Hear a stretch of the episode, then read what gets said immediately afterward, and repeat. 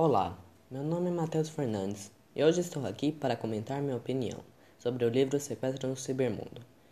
Sendo assim, eu pessoalmente acho o livro bom, apesar que no início a história não é muito legal, já que não tem muita coisa interessante acontecendo, mas no final a história tem um clima tenso, bom interessante.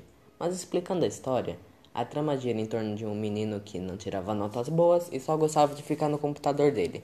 Ele descobre sobre o cibermundo e vai se aprofundando nele.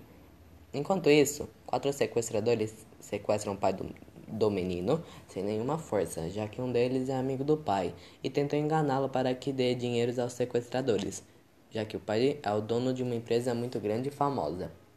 Mas melhor dizendo, a minha opinião é que o livro é bom. Você só tem que aguentar o início e o final fica legal. Obrigado pela rádio CP Viva FM por essa oportunidade.